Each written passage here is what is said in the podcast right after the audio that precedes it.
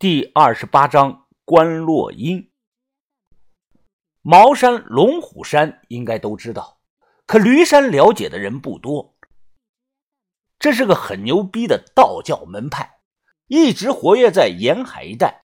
关洛英打小人、请钟馗等等，细究源头，就算是驴山法脉的分支啊。明清时期，驴山道士拜许逊真人为祖师。他们的法术非常的霸道，几乎全都是带有攻击性，在驱鬼、压邪、镇魂时啊，讲究下死手，能直接动手的不跟鬼花花，必须打个魂飞魄散。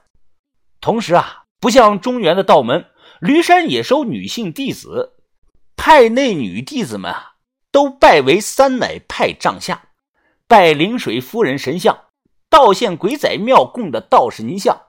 如果按照小唐奶奶的说法看呀，那就是驴山派系，灵水夫人门下修行黑头法脉的清代晚期女真人陈媚君。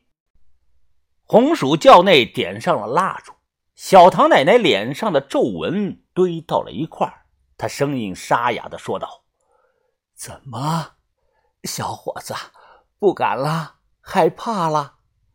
我怕什么呀？”我就是不想试而已，听都没有听说过，我为什么要试啊？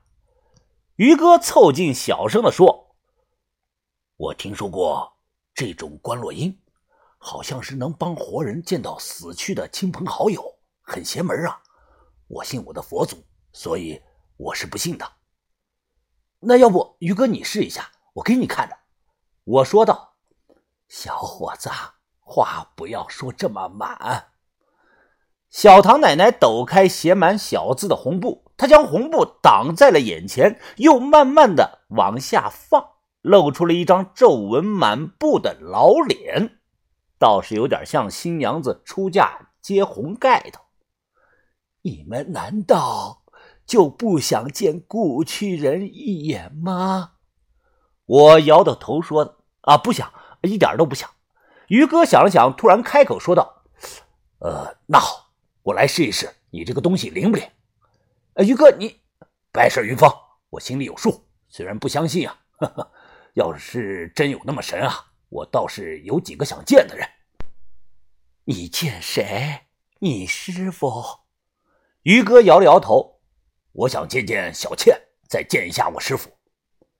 小唐奶奶让于哥双脚并拢，坐在弹簧床上，将红布对折了两次。经文朝外，于哥眼被蒙住了。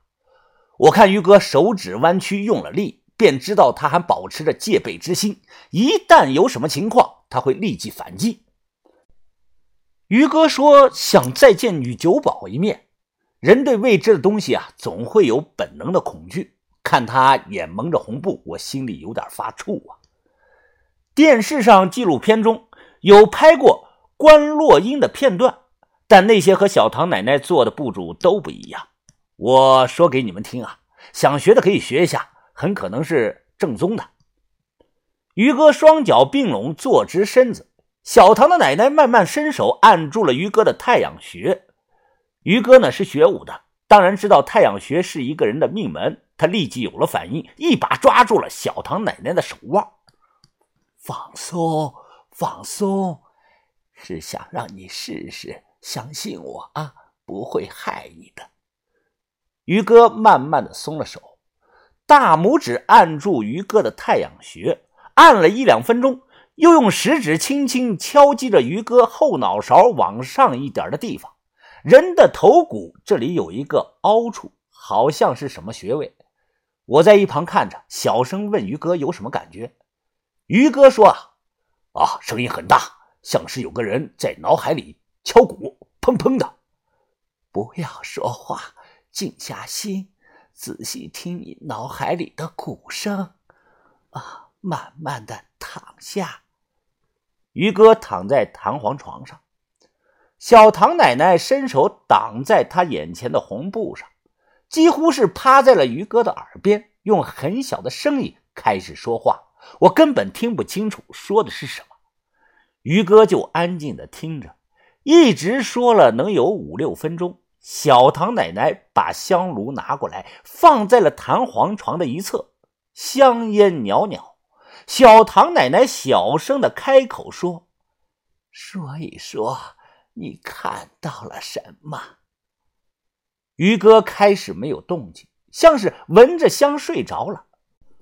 我刚打算去动他，小唐奶奶挡住我说：“守候元成宫的瞎眼驴已经到了，来接他了，不要出声。”瞎眼驴，驴驴哪有驴啊？我忙扭头看，红薯窖就这么大，除了我们三个人和一张桌子、一张床，什么都没有。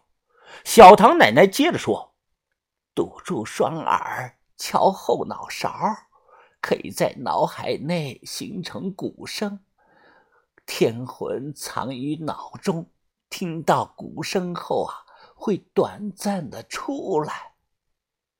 陈真人留下的观音布会引导瞎眼驴过来，在半炷香的时间内呀，再把他送回来。”于哥，于哥，哎，于哥，你走了没有啊？你见到那个女酒保了没有啊？我看她躺着很安详。我话音刚落，于哥突然从弹簧床上坐了起来，他一把就掀掉了蒙眼的老红布，看着小唐奶奶说：“老太婆，你玩呢？什么都没看到，我的小倩呢？怎怎么会呢？”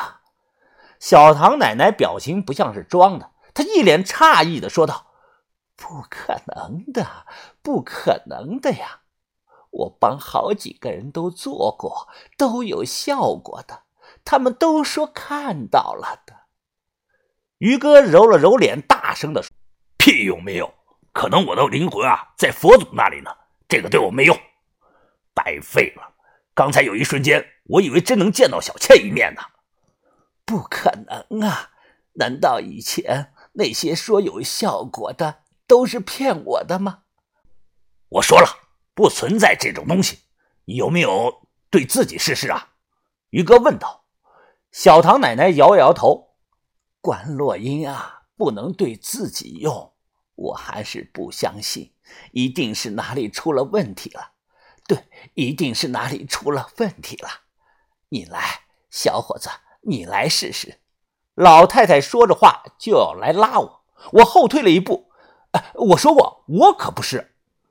你再信我一次，再告诉你个秘密，关于仔仔庙的。哦，那你先说什么秘密？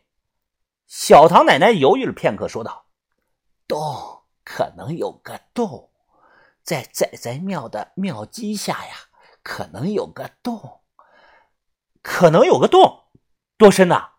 我和于哥对视了一眼，皱着眉问道：“不知道啊，只是可能。我从来没去看过，是村里的上一任牙婆发现的，又告诉了我。那天呀，下大雨，她无意中踩塌了。”想了想，我一咬牙说：“试试就试试吧，反正于哥在旁边看着，有他保护我，我怕什么呢？”关洛英。还和之前一样的流程，不同的是，这一次是我亲自来了。